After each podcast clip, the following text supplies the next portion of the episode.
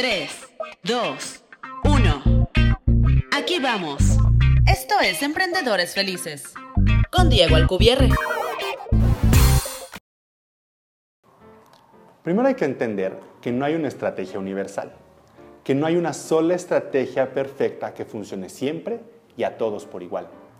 Por más que otra persona haya ganado millones de dólares, copiarla a ti no te garantiza el éxito. Entonces, ¿cuál es la mejor estrategia de marketing para ti? La respuesta es más fácil de lo que imaginas. La mejor estrategia de marketing para tu negocio es la que te aplicaron a ti. ¿Cuál fue la última publicidad que te llamó la atención?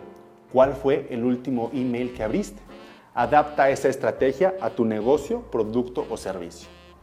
Un ejemplo. Yo recibo cientos de mails durante un día y no abro más de 15, pero un día me llegó uno con el título que decía Ardilla. Lo abrí inmediatamente y leí la información que me mandaron. Era un curso de Instagram. En mi siguiente promoción de uno de mis productos mandé un, título con el un mail perdón, con el título Ardilla. ¿Y qué crees que pasó? Ha sido uno de los mails más exitosos que he mandado. Lo abrieron miles de personas y generó miles de pesos en ganancias. Un solo mail. Otro ejemplo. Una vez vi un anuncio de Facebook con la foto de una chica. Solo su cara, sin maquillaje, nada espectacular el fondo y ni siquiera es que me pareciera muy atractiva, pero me llamó la atención y le di clic. Me querían vender un curso de iluminación de fotografía que en ese momento no me interesó, pero el anuncio me llamó la atención y decidí probarlo. En mi siguiente campaña de Facebook hice una prueba.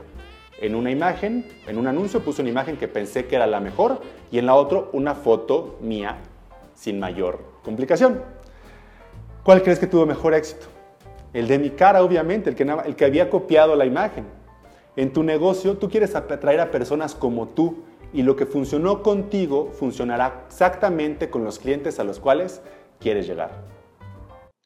Muchas gracias por haber visto un nuevo episodio de Emprendedores Felices. Si te gustó, no olvides darle like y dejarme un comentario. Me encanta leerlos y contesto personalmente cada uno de ellos.